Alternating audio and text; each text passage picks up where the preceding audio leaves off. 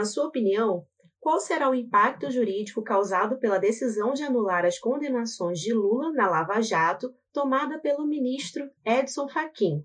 Isso impacta na credibilidade das instituições? Bom, a, primeiro, a decisão do ministro Edson Fachin ah, ah, ah, de certa maneira, anulando as decisões, anulando mesmo as decisões do, do juiz Moro nos casos nos quatro casos envolvendo o ex-presidente da República, o Lula, não tem só um impacto jurídico, ele é mais do que um impacto jurídico, ele tem um impacto uh, político uh, e tem um impacto econômico e tem um impacto social, né?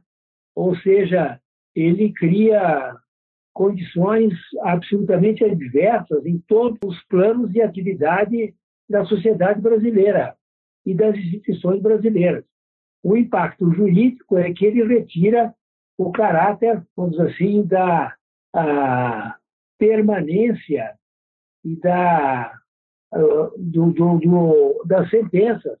Então, ou seja, ele destrói o próprio sistema judiciário, porque essas decisões foram realmente acolhidas por unanimidade no, no, no Tribunal da, da Quarta Região, Tribunal Federal da Quarta Região, e um deles, o do, do Triplex, também pelo STJ. Portanto, existem os quatro processos que ele anulou a decisão, nós temos dois que já passaram, percorreram o segundo grau e o terceiro grau de jurisdição.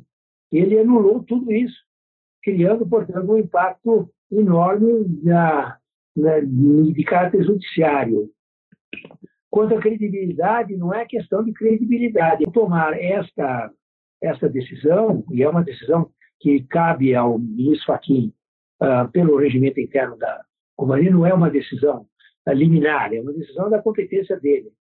Então, uh, ao tomar essa decisão, ele simplesmente deslegitima, mais uma vez, o Supremo Tribunal Federal perante a cidadania brasileira, perante o povo brasileiro porque as instituições, Ana Carolina, elas são legítimas ou ilegítimas. A instituição legítima é aquela que é, pelo povo, absolutamente respeitada e acatada a autoridade da instituição. A instituição é respeitada.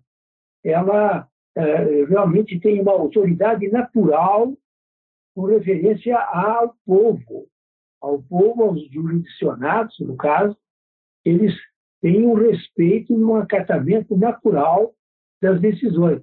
No caso do Supremo Tribunal Federal, não é de hoje, de alguns anos para cá, mas, sobretudo, nessa decisão teratológica ah, do ministro Fachin, essa deslegitimação se acentuou ainda mais.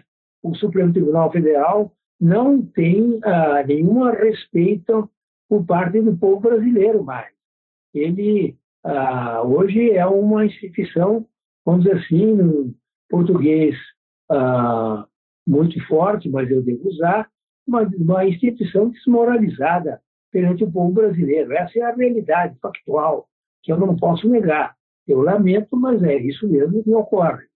Então, ah, nós temos uma crise institucional criada pela decisão ah, do ministro Fachin, que realmente a coroa, ou, vamos dizer assim, a, é um resultado de todas as, a, as impunidades que foram levadas a efeito pelo Supremo Tribunal Federal com referência aos corruptos do Brasil, otorgando centenas de habeas corpus aos corruptos e criando todo tipo de dificuldade para que eles sejam finalmente julgados. Basta dizer que, tendo foro privilegiado mais, 43 políticos, eles nunca foram objeto de um processo, de um julgamento dentro do Supremo Tribunal Federal, se nega a julgá-los, esperando a prescrição os crimes desses, desses uh, políticos uh, acusados de corrupção. Portanto, o Supremo Tribunal Federal, com essa decisão Edson Fachin, realmente uh, se deslegitima, como falei, hum, de uma maneira, vamos dizer assim, muito acentuada.